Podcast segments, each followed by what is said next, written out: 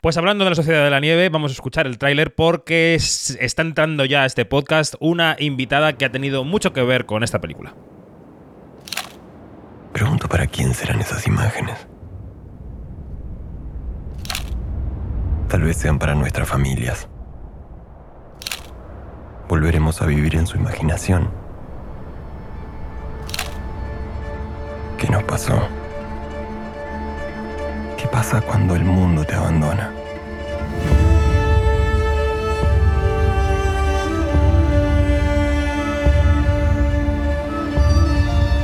Bueno, y sobre el tráiler de la Sociedad de la Nieve, vamos a saludar a una persona que el pasado sábado recogió el premio del cine europeo a los mejores efectos visuales, compartido con Félix Vergés, porque son los, las dos cabezas visibles responsables de los efectos visuales de La Sociedad de la Nieve, nominados además al Goya. Ella eh, ha estado nominada cuatro veces con esta y tiene dos. Es un abuso eh, al que hay que poner fin. Laura Pedro, ¿qué tal? Buenos días, ¿cómo estás? Buenos días, muchas gracias. Muy bien. Bueno, vamos a ver. El cariño de, la película, de, lo, de cómo se está recibiendo en todas partes, del, del, público que ya la está viendo, de los críticos, de los premios, de las nominaciones. Ha sido un trabajo larguísimo y durísimo, mucho tiempo de rodaje, mucho tiempo de efectos también. ¿Cómo está recibiendo todo esto en este momento? Pues sí, la verdad, como dices, ha sido larguísimo de, de proceso, de nuestra implicación, tanto de Félix como, como la mía en esta película empieza en 2018. O sea, un montón, un montón de tiempo ya. Entonces, que pasado este tiempo con la dedicación que, que hemos entregado, cuerpo y alma, que la gente le esté gustando tanto, eh, consigamos ¿no? que, se, estén, que sientan los Andes como los sentí yo cuando viajé allí. O sea, es. Nosotros estamos encantadísimos con el resultado y la la acogida y que la gente no se da cuenta de que, de que estamos ahí en más de mil planos. Totalmente. Bueno, pues enmarcada la figura de Laura y dicho también, dejo dicho, que estamos pendientes de lo que pasa el día 21 con las shortlists de los Oscar, tanto en película internacional como en efectos visuales y otras categorías además de la nominación a los Globos de Oro esta semana para la película. Eh, venga, Dani, ataca tú el primero, va. Eh, quería preguntarte, Laura, por eh, esta parte de la temporada de premios, porque esto no, se sabe a nivel general, pero en categorías como efectos especiales se prepara una presentación, el spotlight, el bake-off, depende del año, lo, llaman de una forma o de, otra. Quería preguntarte si eso ha sucedido ya, si sucede cuando hay 10 películas y cómo es el trabajo para, eh, para preparar eso. Em, lo van haciendo como por, por fases. O sea, ahora ya hemos entregado como unas, unos vídeos y unas cartas y luego como que en la siguiente fase si pasas te piden como ya más, más extenso y, y creo que me gusta su manera. Yo es mi primera vez eh, dentro de, este recorrido y así como los Goyas en plan, venga, todos a cascopor y, y pasar lo que pasa, eh, me parece como muy guay este sistema que tienen de ir como por fases y que vayan como obligándote a explicar, vale, ¿y qué has hecho? O sea, ¿cómo te has enfrentado a esto? Eh, enséñame qué ha sido lo difícil, qué herramientas has quizá desarrollado, hablo solo de mi parte de, la que hemos hecho nosotros de VFX, pero yo creo que en todas las categorías tienes que hacer como esta mini explicación de, ok, ¿qué has hecho? Para que no suceda, pues como nos pasa un poco aquí, eh, el efecto de este arrastre, ¿no? Mm. Además, tengo entendido que mm, viendo, leyendo a comentaristas otros años, que ha habido eh, carreras donde gente que en principio no iba a estar nominada explicó muy bien su trabajo y gente que era más favorita no supo Como trasladar. Sí, pues sí, es. totalmente.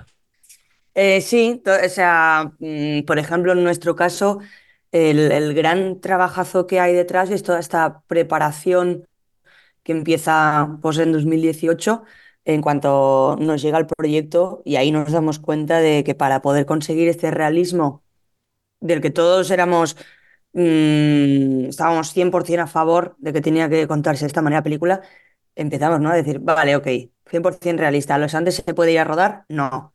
Pero bueno, ¿cómo hacemos para que J pueda filmar en un sitio real y que a la vez nos funcione con, con los Andes y, fueron todos estos años de buscar montañas donde se pudiera filmar, donde no muriésemos filmando, donde sabíamos que teníamos que estar con más de 20 actores, con un equipo tremebundo y a la vez no queríamos hacer digitalmente unas montañas y que fueran cualquiera.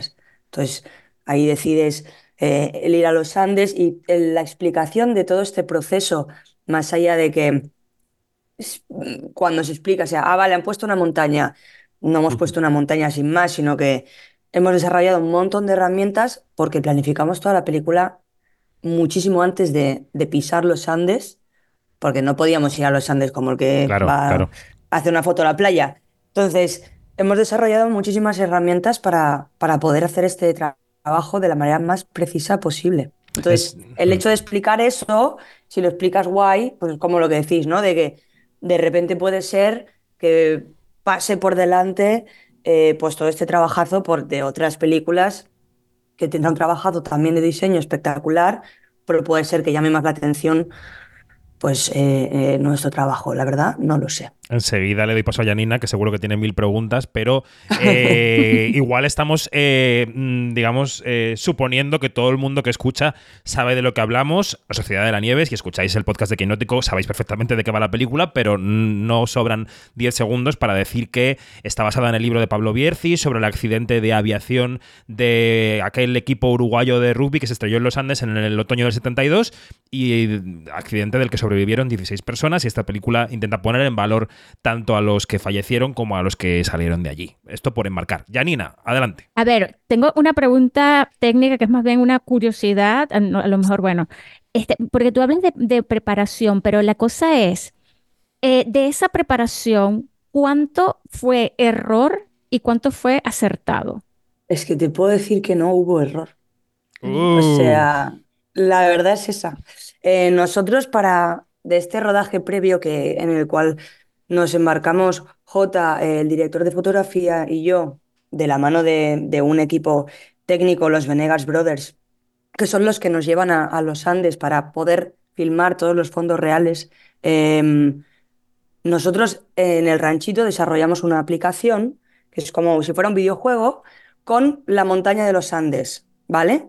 Sacamos la montaña de los Andes eh, de unos mapas satelitales y generamos un volumen. Con esta aplicación, con el, volumen este de la montaña aproximado, J, el director de foto, podían moverse por toda la montaña de los Andes sabiendo y encontrando, planificando mm, todas las horas de luz. Teníamos también los puntos geográficos donde tenía que colocar la cámara exactamente cuando estuviésemos ahí en los Andes. O sea, subimos ya a los Andes sabiendo lo que necesitábamos y de hecho no valía ruédalo todo porque no se puede rodar, filmar así en, en los Andes. Entonces, todo estaba como súper, mega, hiper planificado y nada fue en plan, oh mira, da la casualidad que sí que de repente puede ser que hubo el último atardecer que era de color rosa y pasaban cosas espectaculares en los Andes, que por eso también fuimos, para ver qué nos ofrecía la montaña, pero siempre con un rodaje súper estricto en el caso de, de lo que vivimos ahí en, en- en los Andes. Eh, Luis, ¿alguna curiosidad de la película o qué? Eh, no, a mí me interesa mucho lo que está comentando Laura, eh, sobre todo porque creo que muchas veces entre el público y, y entre el periodismo también eh, puede dar la sensación de que los efectos especiales son, son una cosa que exterior y que, que es un proceso casi más de postproducción que, que de preproducción. Y me interesa mucho todo lo que comenta de esto es un trabajo eh, interseccional con diferentes departamentos, porque al final tienen que trabajar mano a mano con, con todo el equipo de la película y que empieza mucho antes de lo que, de lo que en el imaginario un poco colectivo eh, podemos llegar a pensar. Entonces, eh, me, me gustaría saber por parte de Laura un poco cuáles son estos mitos o estas ideas preconcebidas eh, que a lo mejor le gustaría a ella que, que se dieran ya por vencidos, que pasaran a un, segundo plano, estas frases manías que muchas veces soltamos sobre, sobre los efectos especiales. Em, o sea, yo creo que eh, poco a poco también se va sabiendo, ¿no? Conforme nos dais como la oportunidad de poderos explicar qué demonios hacemos.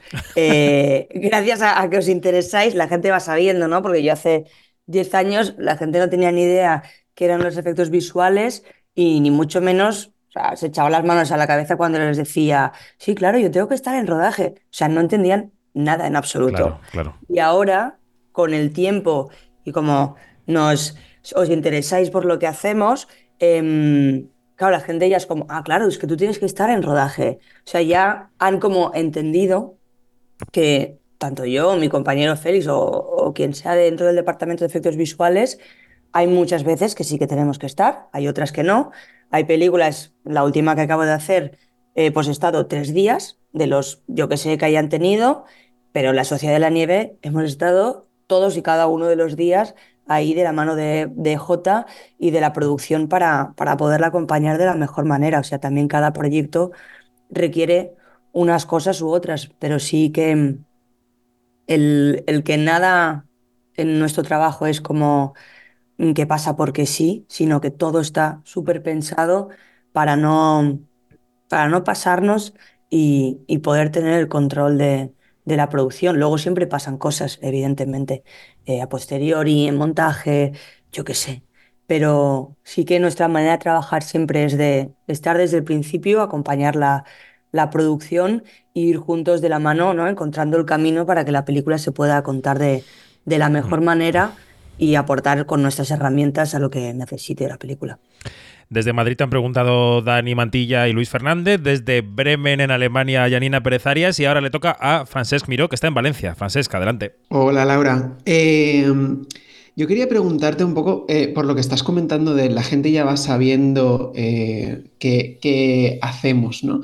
Si has tenido alguna vez la, la sensación de que eh, después de esta temporada de premios que, que arranca y, y, con cómo está siendo recibida la Sociedad de la Nieve, si has tenido a lo largo de tu carrera la sensación de que también la industria no sabía exactamente lo que hacíais, también los académicos no sabían exactamente lo que hacíais y, y había nominaciones o había eh, procesos de selección que decíais, bueno, eh, ¿por qué no estamos aquí? ¿O por qué está esta, esta película? ¿Teníais la sensación de que eh, vuestro oficio cada vez se conoce más, pero incluso era desconocido dentro de la industria? Sí, o sea, yo creo que pasaba desapercibido porque éramos como los bichos raros, ¿no? O sea, al final, imagínate, nosotros estamos en el set y simplemente estamos observando por si de repente tenemos, surge alguna duda y tenemos que ayudar y aportar rápidamente una, una solución. O sea, yo muchas veces en rodaje al cabo de un montón de días me ha pasado en la Sociedad de la Nieve compañeros venir y decirme, pero tú qué haces aquí? Y en plan, bueno, pues te voy a explicar, siéntate. Entonces, eh, es que sí que es verdad que es un poco curioso porque tú estás en rodaje y los de cámara se ve claramente lo que hacen. Eh, los actores, actrices, maquillaje, vestuario, arte, o sea, todo el mundo está claro de, vale, hacen cosas que lo, lo, que hacemos nosotros es estar con un ordenador y pensar en silencio.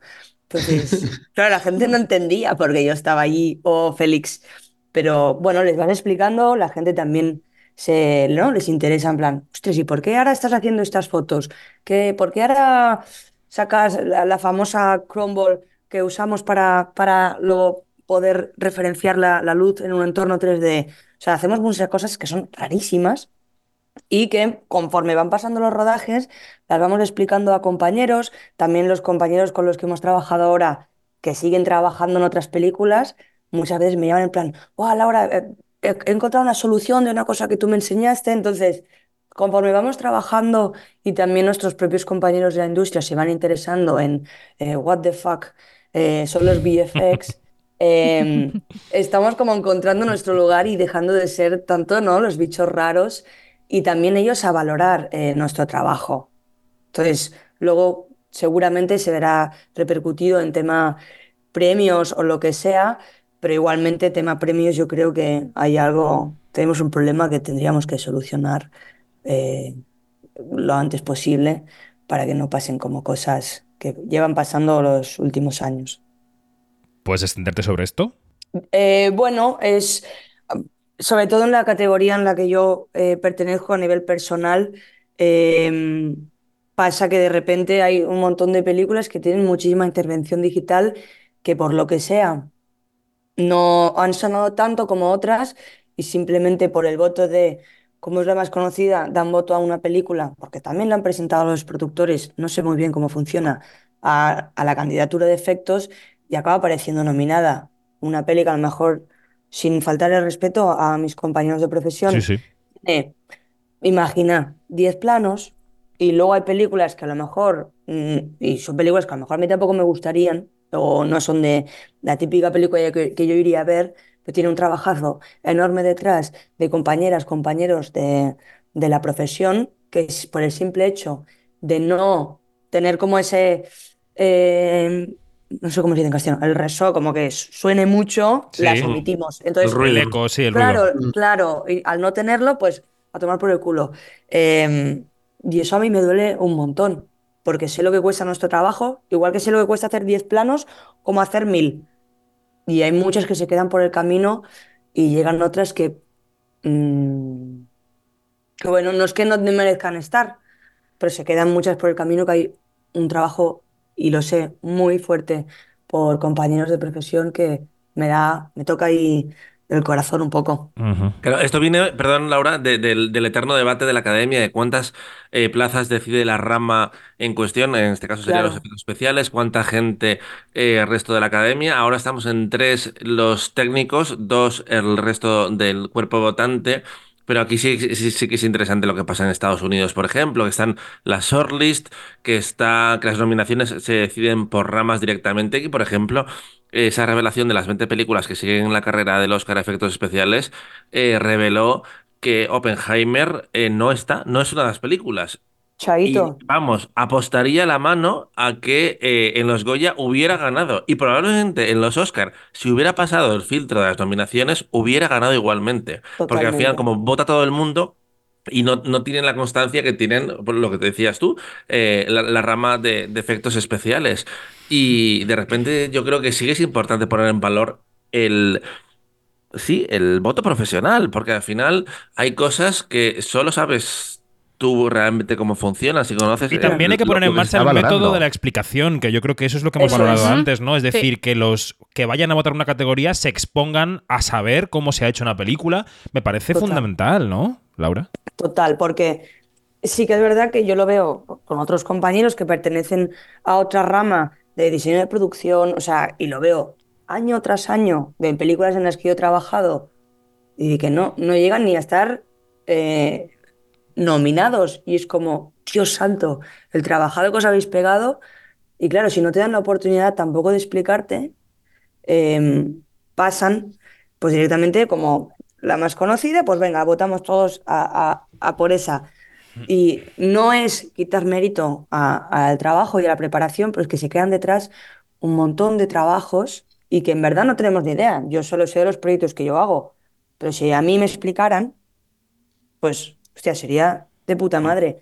También el problema que yo entiendo que hay en hacer esto es que obviamente es un desgaste a nosotros ahora para esto de, de los Oscars, que si ahora una, eh, escribe esto, que si lo otro. Bueno, es un tiempo y un desgaste, obviamente, y una implicación Claro. de, de muchísima gente, pero me parece una manera eh, bastante correcta, porque es que si no, al final también estamos engañando a la gente diciéndole, no, sí, estos son los mejores efectos. Bueno, o no, lo ve, no, no lo sabemos, Mm. ¿no? Vamos a Mm. recordar que mm, vamos a recordar que hoy jueves 14 de diciembre, que es el día en el que publicamos este podcast, eh, comienzan las votaciones de esas shortlists de los Oscar, en las que no solo se decide qué películas pasan de fase en mejor película internacional, sino en categorías como mejor música original, mejor maquillaje y peluquería o mejores efectos visuales, que también estáis ahí en esa liza, ¿no? O sea que hoy, desde hoy, se empieza a votar esto que conoceremos el día 21. Qué Em, nervios. Nervios, nervios, efectivamente. Em, oye, te voy a pedir que salgas un poco del carril en la medida que puedas, porque la pregunta que voy a hacer cuando se hace en las promociones de las películas siempre se contesta igual, ¿no? Pero te voy a pedir va, a que ver. te, que te intentes salir del carril en lo que puedas. Venga. ¿Cómo es Bayona trabajando? Eh, pues bueno, Bayones, o sea, es duro, pero porque tiene muy claro lo, lo, lo que quiere. Y de hecho ha sido para mí eh, claro, los dos somos un poco también muy estrictos con la, con la perfección, por eso estamos como un poco loquis. Y, y creo que por eso congeniamos también, porque somos, mm, o sea, nos obsesionamos un montón. Entonces, me acuerdo filma- cuando estábamos con el rodaje de- del accidente y haciendo la, la, la pospo. O sea, cada vez que uno de los dos pillaba un avión, nos íbamos mandando vídeos eternos de cómo variaba la luz en el avión, que si vibraba el ala, que si no sé qué.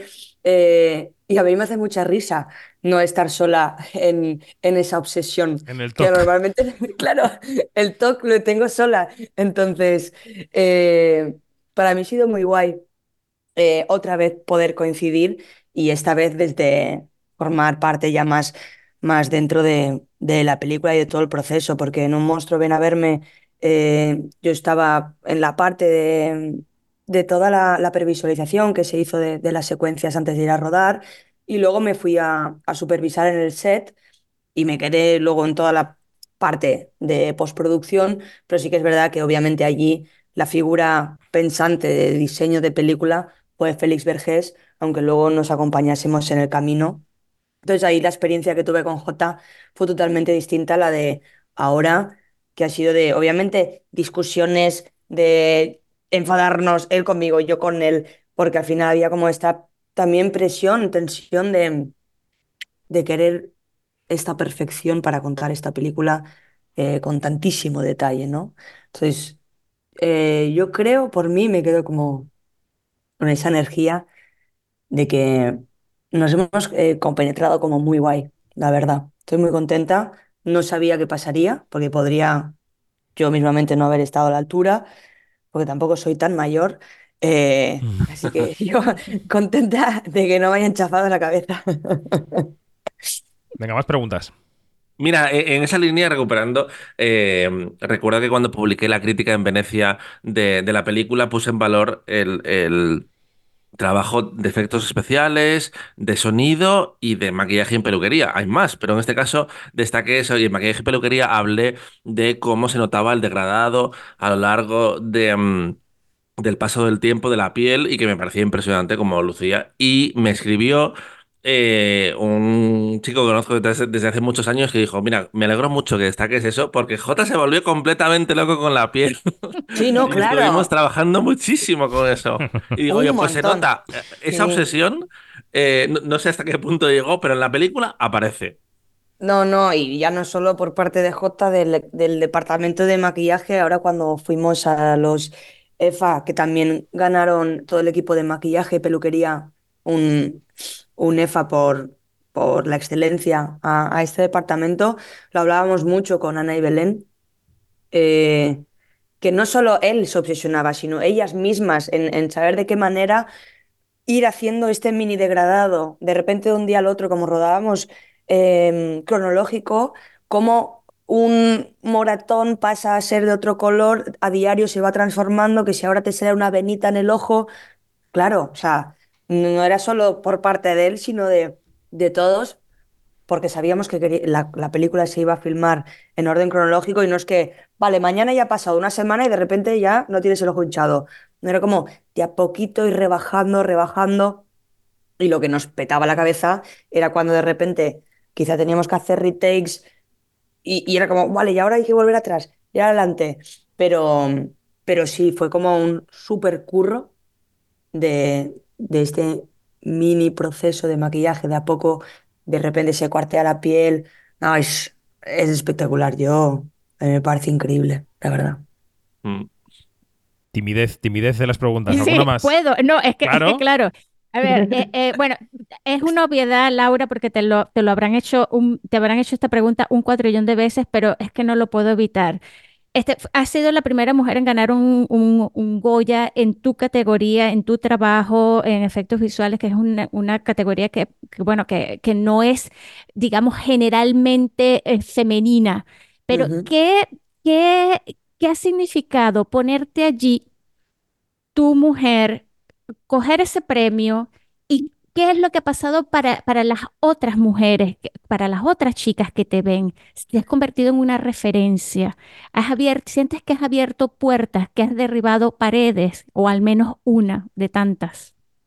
Sí, yo creo que en cuanto para otras compañeras más jóvenes o incluso más mayores y quizá llevarán más, más tiempo que yo, el perder el miedo a enfrentarse a, a estar ahí, porque no es, de verdad, no es nada fácil eh, nuestra posición, eh, porque es de constante lucha para que también pensemos que nuestro trabajo es una cosa que se hace en ordenador después de, o sea, te tienes que ganar la confianza de todo un equipo, no solo de director, directora, sino de toda la producción, de toda la fotografía, de todo el equipo. En plan, no os preocupéis, que esto va a salir bien. Entonces, poder tener las herramientas para estar delante de toda esa gente y defender nuestro trabajo, que no lo van a ver hasta dentro de un montón de meses, es complicado.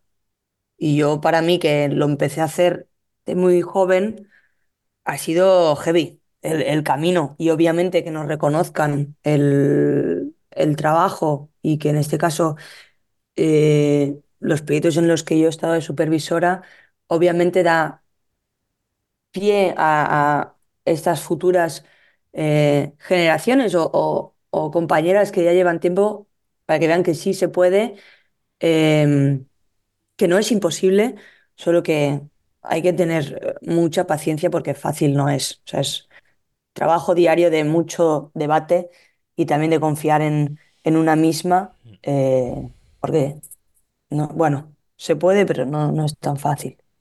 Bueno. Eh, mm, ¿Te ves en la gala de los Oscar? No, no, no, no, no, no, no, no. O sea, de hecho es que Pero molaría, pero molaría un montón. Sí, sí, Vale, sí, vale. claro, sería súper, pero es que si nos nominan, vamos, toda España va para allí. O sea, es, es lo que ellos no saben. es Si que- no tiene presupuesto, pero lo va a sacar de algún sitio, ya te lo digo. Por eso te lo digo, o sea, es que no tienen ni idea de que como nos nominen solo a una, mm, vamos todos. O sea, todos, todos, todos. Todos Los Ángeles está lleno de españoles de la Sociedad de la Nieve, compañeros, familia. eh, no sé, ojalá ya estar entre los 20 es, es increíble. O sea, ya igual que con el EFA, que de repente de toda Europa se decida y por comentarios que me hicieron en la gala eh, gente del jurado que fue por unanimidad, que me vinieron más de cuatro personas, en plan, no, soy miembro del jurado, soy la única vez que por unanimidad, no sé qué, y yo, hostia puta. O sea, en plan, Wolford, eh, que de repente todo el mundo diga, es lo mejor, wow. Es, o sea, es un, un orgullo, la verdad. O sea, estamos muy, muy, muy, muy contentos. Entonces, pase lo que pase, ya está. Bueno, pues Laura, Pedro, muchísimas gracias por estar un ratito con nosotros y nosotras y, y mucha suerte. Seguiremos de cerca todo lo que os pase. ¿eh? Gracias a vosotros. Nos vemos pronto. Un beso fuerte. Adiós. Besito.